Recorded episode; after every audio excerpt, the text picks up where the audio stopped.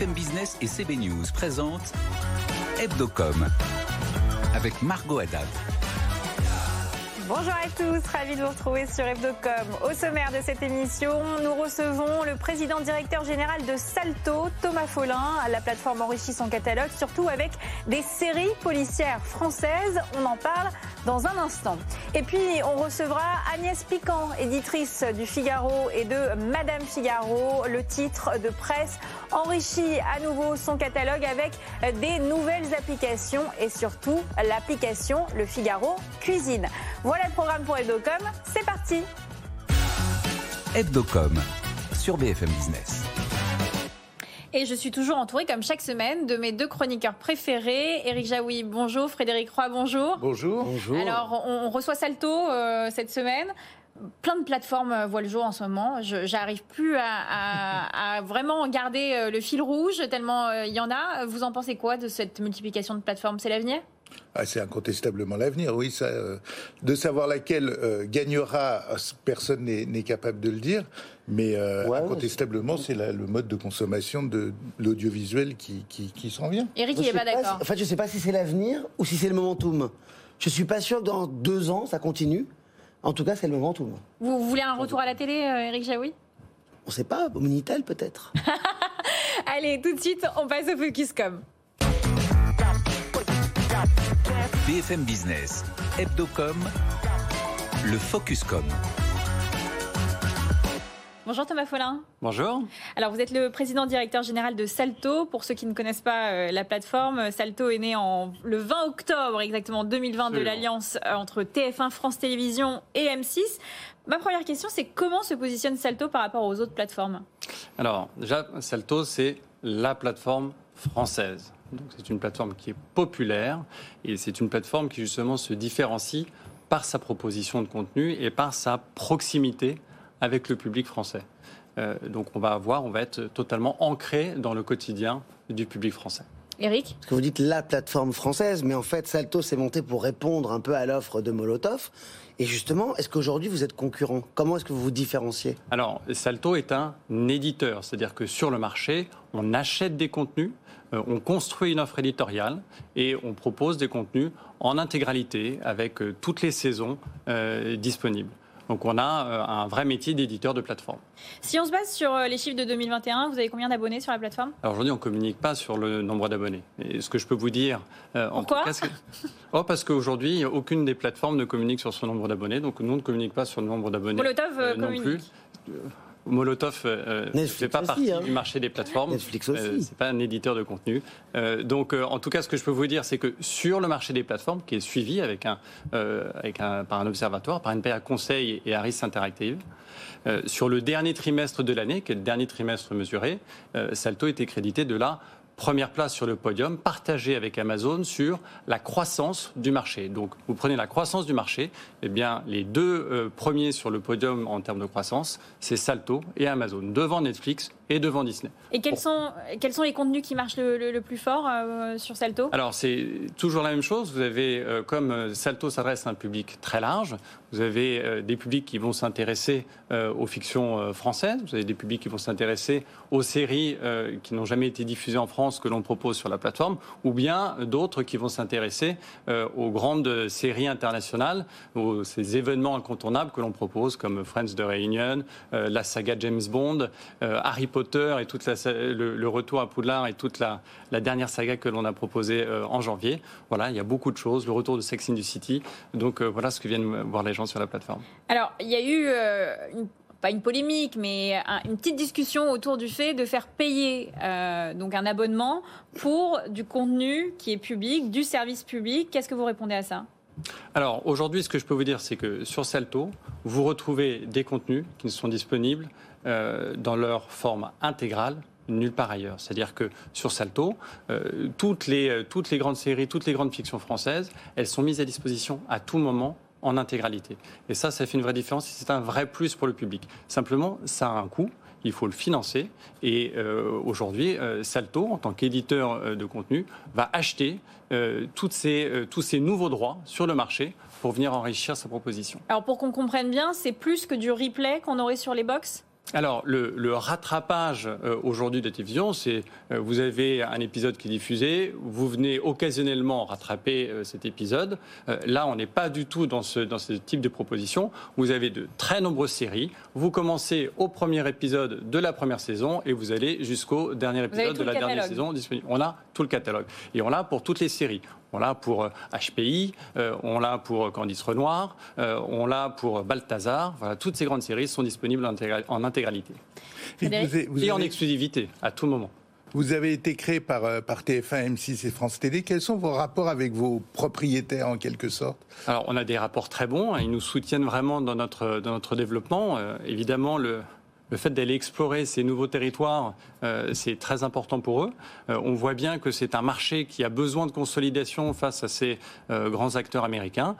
donc on est vraiment cette, euh, entreprise euh, qui, va explorer euh, ce, territoire-là après, vous savez, on est encadré par l'autorité de concurrence, donc on est totalement autonome dans notre façon de nous développer au quotidien. Alors, vous aviez essayé d'avoir un canal sur la TNT qui vous étiez dédié. Pourquoi ça n'a pas vraiment fonctionné? Alors, aujourd'hui, on, on, a expérimenté, on a sollicité le CSA pour une expérimentation euh, sur, le, sur la TNT euh, via l'HBU TV.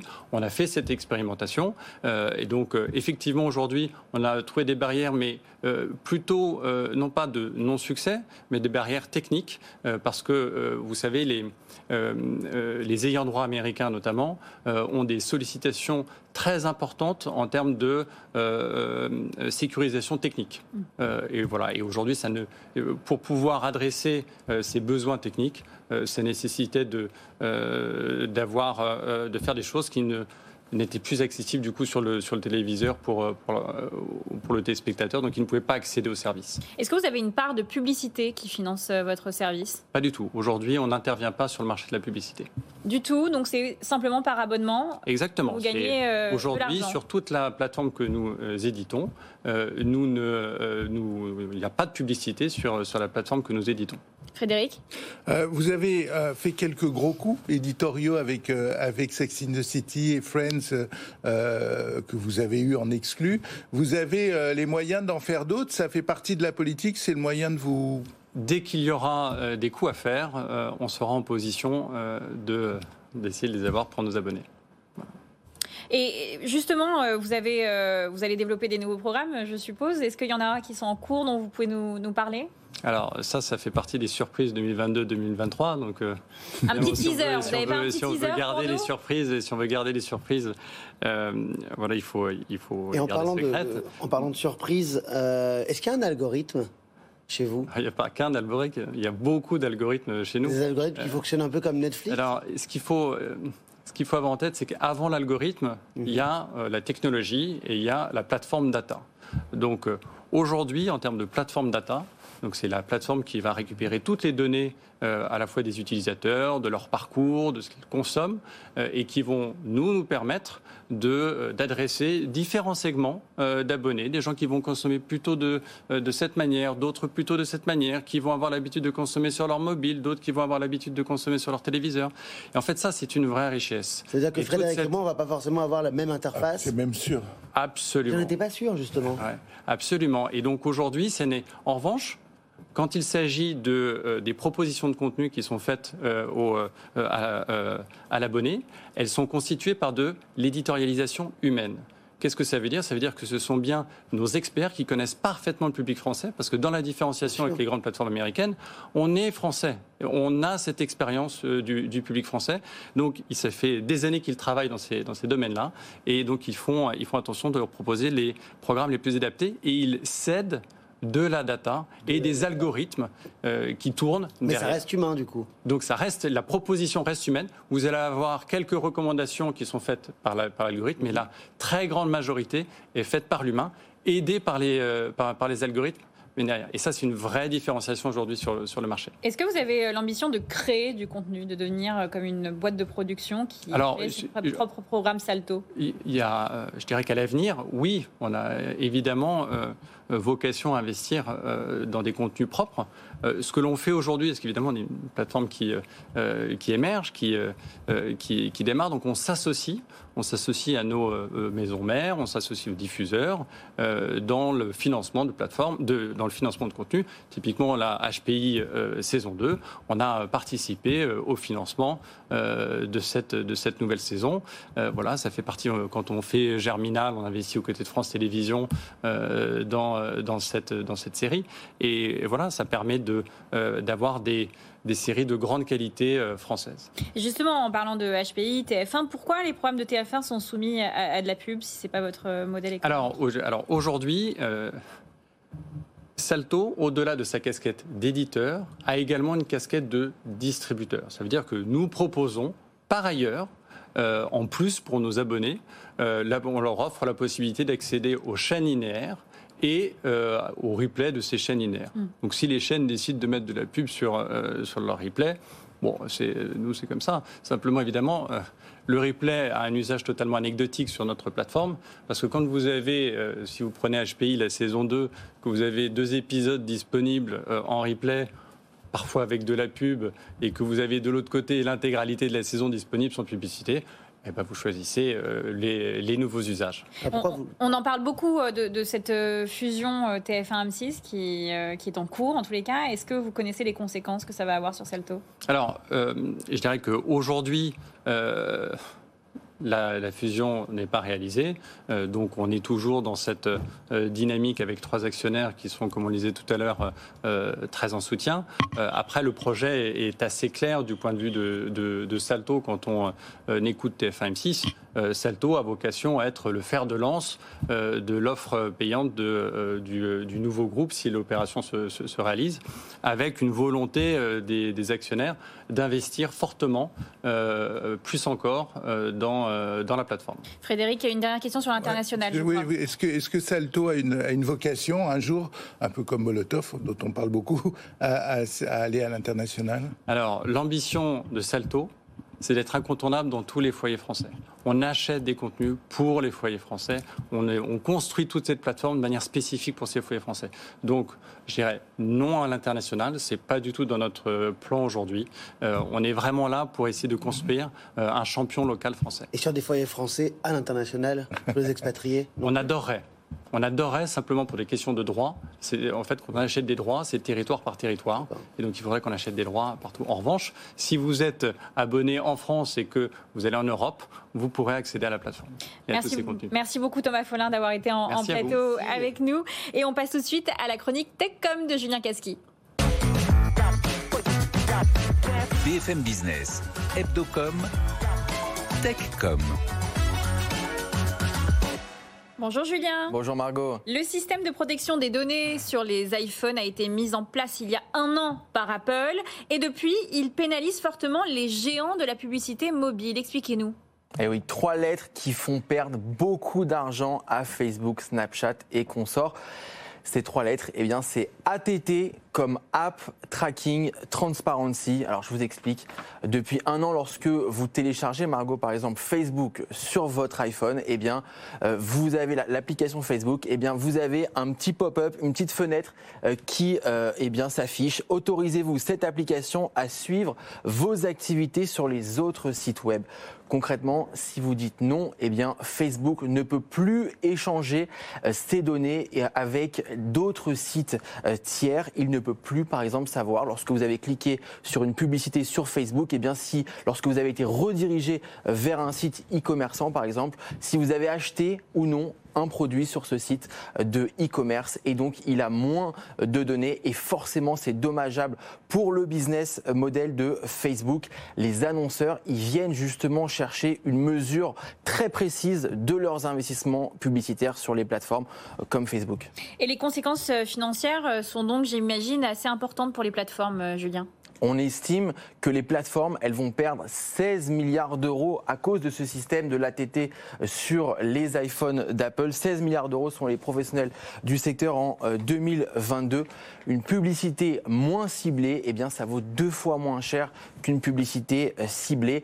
Snapchat, la semaine dernière, dans son dernier profit warning, eh bien, a alerté les investisseurs en leur disant que ce système les pénalisait lourdement et que ça allait avoir un impact négatif sur ses activités, ce qui a fait plonger son cours de bourse. Mais les plus touchés, ce sont les applications les plus petites, celles qui disposent de moins de données, par exemple des jeux mobiles gratuits qui viennent de se créer ou euh, des médias qui viennent aussi euh, de se créer. Ces, ces applications-là, elles ont déjà pas beaucoup de données, donc si on leur restreint encore plus l'échange de données, eh bien les annonceurs, ils vont tout simplement déserter ces applications, alors que les géants, euh, Facebook, Snapchat, etc., gardent quand même de grosses données, des centaines de millions de données, donc elles resteront attractives contrairement aux petites. Et les régies publicitaires aimeraient donc remettre en cause le système d'Apple eh bien oui, parce que les annonceurs, eh bien, à cause de ce système, euh, restreignent leurs investissements. Je vous donne un exemple. Aux États-Unis, eh bien, on estime que la croissance devait être de 18,5% par an jusqu'en 2025. Eh bien non, à cause de ce système, ce sera que 12,5% euh, par an. Euh, ce système, eh bien, en Europe, les associations n'en veulent plus et donc ont porté plainte contre Apple pour pratiques anticoncurrentielles. Ce système favorise en fait la régie publicitaire d'Apple qui ne s'applique pas à lui-même son propre système de protection euh, de données. Alors l'autorité de la concurrence a statué euh, en mars dernier et a refusé de suspendre cet ATT, mais elle poursuit quand même son instruction euh, sur le fond, donc décision encore à suivre. Merci beaucoup Julien Casqui et tout de suite on passe au JT de la com avec Rebecca Blanc-Lelouch. BFM Business, Hebdocom, le JT de la com. Bonjour Rebecca. Bonjour Margot. On commence ce journal avec euh, JC Deco qui a sorti mardi dernier une feuille de route de sa stratégie RSE pour les huit prochaines années. RSE 2030, c'est le nom de la bannière. JC Deco s'engage à promouvoir des produits et des solutions à impact réduit tout au long de leur cycle de vie. Donc par exemple des produits éco-conçus. D'ici 2025, un outil de mesure de l'empreinte environnementale des innovations sera réalisé. Parallèlement, le groupe ambitionne que 100% de ses consommations électriques soit couverte par de l'électricité renouvelable dès cette année.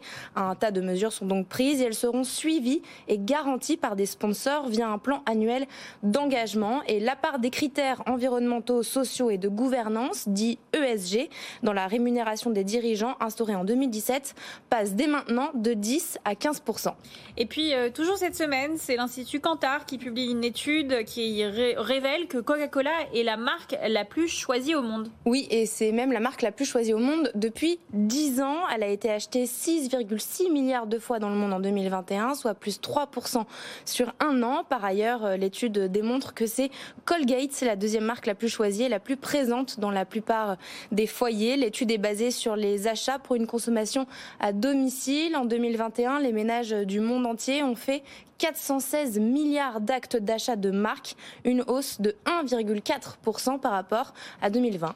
Et on va parler euh, du salon Vivatech, Rebecca, qui revient en présentiel du 15 au 18 juin à Paris. On y sera euh, d'ailleurs pour une émission euh, spéciale. Et cette année, Vivatech vise pour environ 100 000 visiteurs. Oui, Vivatech espère retrouver son niveau de fréquentation de 2018, les 100 000 visiteurs. L'événement est organisé par Public avec le groupe Le Parisien Les Échos et se réjouit de revenir dans des conditions normales. En 2020, euh, Vivatech avait été annulée à cause du Covid et l'année dernière, l'édition avait eu lieu en format hybride avec une limitation de la jauge physique. Au programme, parmi les têtes d'affiche cette année, Monsieur Zhao, le patron de Binance, la plus grande plateforme d'échange de crypto-monnaies, Ryan Roslansky, patron de LinkedIn, ainsi que plusieurs dirigeants euh, des géants de la tech, du CAC 40 et des représentants des principales startups françaises. Dans les thématiques mises en valeur dans l'édition 2022, il y aura les incontournables, le métavers, le Web 3.0 et bien sûr les innovations autour de l'environnement. Et on reste dans le secteur de la tech, Rebecca, avec euh, cette semaine plus de 60 jeunes pousses technologiques françaises qui se sont engagées à augmenter le nombre de femmes siégeant à leur conseil d'administration. Il s'agit en fait du pacte parité euh, initié début 2022 par la mission French Tech rattachée à Bercy. Il a été rejoint par 69 startups. Les signataires, dont des licornes comme Blablacar, Content Square ou encore Doctolib, s'engagent à atteindre un seuil minimal de 40% de femmes au conseil d'administration d'ici à 2028. Ces entreprises devront également former leurs managers sur les enjeux de la diversité, la lutte contre les discriminations et le harcèlement. Aujourd'hui, il y a seulement 7 femmes dirigeantes dans les 120 entreprises labellisées par la mission French Tech et zéro dirigeante dans le Next 40. On revient euh, sur le festival de Cannes, euh, Rebecca, avec euh, le média social Brut qui a été partenaire officiel cette année et qui annonce des chiffres impressionnants pour ses vidéos dédiées à l'événement. C'était euh, la première fois depuis 30 ans de partenariat avec Canal+, que Brut était avec euh, France Télévisions, partenaire du festival. Le média social euh, assure que ces vidéos sur l'événement ont réalisé un total de 200 millions de vues sur les différents canaux de diffusion, donc sur leurs réseaux sociaux. Ce chiffre concerne les 1200 publications mises en ligne par Brut pendant les 12 jours, le festival ayant terminé samedi dernier. Et le contenu de Brut qui a été le plus regardé est l'interview euh, de Diams, réalisé par Augustin Trapenard à l'occasion de la présentation à Cannes de son documentaire qui s'appelle Salam, mis en ligne jeudi dernier à 20h30. Et cet euh, entretien devrait dépasser les 15 millions de vues. Merci beaucoup, euh, Rebecca. Et on passe tout de suite au décryptage. BFM Business, Hebdocom, décryptage. Bonjour Anne Piquant. Bonjour. Vous êtes éditrice du Figaro et du Figaro euh, Madame. Et le Figaro lance une application cuisine disponible euh, cette euh, semaine de, sur l'App Store et Google Play. Pourquoi avoir créé une application cuisine? Alors en fait, c'est la réunion du travail de nos rédactions euh, dans un seul écrin et avec une belle expérience euh, utilisateur. En fait, nos rédactions, c'est 450 journalistes, mais c'est pas du tout seulement de l'actu chaud, de la politique, de l'international, euh, société. C'est aussi dans les valeurs Figaro, dans l'ADN de la marque, beaucoup l'art de vivre euh, l'hédonisme, euh, ça va de, des restaurants, de la gastronomie, de la cuisine, en passant le vin, beaucoup, la déco, euh, la mode. Donc ça fait vraiment partie de l'ADN de notre marque. Et on a lancé cette application en fédérant l'ensemble des contributions des rédactions. Du Madame Figaro, il y a beaucoup de hors-série cuisine régulièrement, des pages dans dans notre hebdo, un petit peu dans le Figaro Magazine et beaucoup dans le quotidien. Et on a fédéré tout ça dans une application très complète euh, et euh, volontairement très quali euh, haut de gamme liée à nos audiences. donc c'est à peu près 5000 recettes. C'est avec le temps beaucoup de patrimoine qui est remis en valeur. On aime bien aussi se dire qu'on n'est pas que de l'actu au jour le jour, mais euh, du conseil, du service pour nos lecteurs. Et c'est aussi, euh, du coup, euh, beaucoup de conseils, de tips pour préparer la cuisine, de services derrière dans l'application, puisque vous pouvez vous faire votre carnet de recettes, vous pouvez copier-coller les ingrédients. L'objectif aussi, il est de fidéliser autour de cette application nos lecteurs et nos abonnés, puisque l'objectif en lançant cette application, elle était destinée à nos 250 000 abonnés premium euh, existant sur le Figaro. Et euh, c'est ce qu'on appelle un modèle mixte, c'est-à-dire euh, freemium pour les applications Android et et Apple, c'est-à-dire que vous pouvez télécharger gratuitement euh, l'application, consulter quelques contenus, mais une partie des contenus sont bouclés et si vous n'êtes pas abonné, vous ne pouvez pas les consulter. Frédéric C'est la fin de la recette, non C'est ça.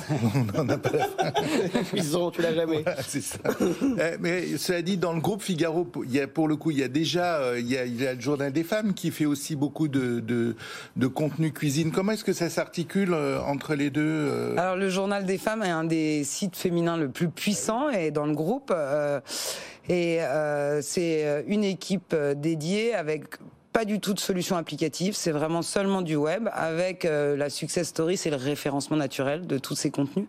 Euh, et donc c'est vraiment leur positionnement et c'est un modèle publicitaire et on le voit, il y a beaucoup de publicité et beaucoup d'audience sur cette thématique-là. Nous, on a pris vraiment le contre-pied parce que vous n'avez pas de publicité et euh, c'est. Euh, en fait, vous, c'est c'est vraiment ultra premium, versus euh, populaire, si on peut dire. Exactement, parce qu'il existe quand même. Il y a le journal des femmes chez nous et puis il y a beaucoup de sites depuis 15 qui sont développés sur la cuisine.